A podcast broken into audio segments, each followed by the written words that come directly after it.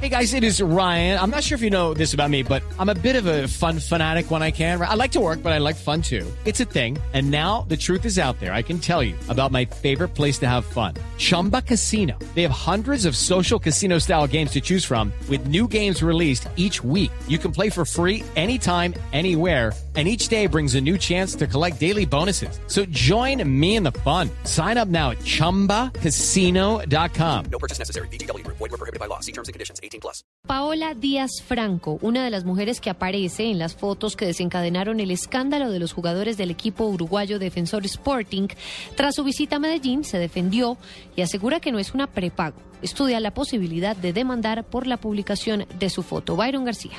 La mujer de 22 años apareció en una fotografía algo comprometedora con el jugador Ramón Arias, quien más adelante se ve en otras imágenes desnudo en compañía de mujeres y drogas. Ella explica lo que pasó. Ellos me entraban a molestar, que era como lesbiana bonito. Entonces uno de ellos dijo que se quería tomar una foto conmigo, yo no le di problema. Y entre ellos sí me decían que, ah, que subiera la pieza y eso, pero yo no, yo no me iba a ir con ninguna pieza con ninguno de ellos porque no los conocía. Eh, ya con esa foto que él, que él tiene ahí, ya todo el mundo piensa que yo tengo que ver en el escándalo de prepagos con los que ellos estaban. Cree que el malentendido le ha dañado la reputación y piensa en demandar. Sí, yo pensaba en, en- yo pensaba en demandarlos. Ya me dañaron mi imagen y todo. La honra, la, la honra, la reputación. Paola además denunció que el escándalo ya le ha traído problemas de seguridad y que fue amenazada por los mismos hinchas de Nacional en Medellín, Byron García, Blue Radio.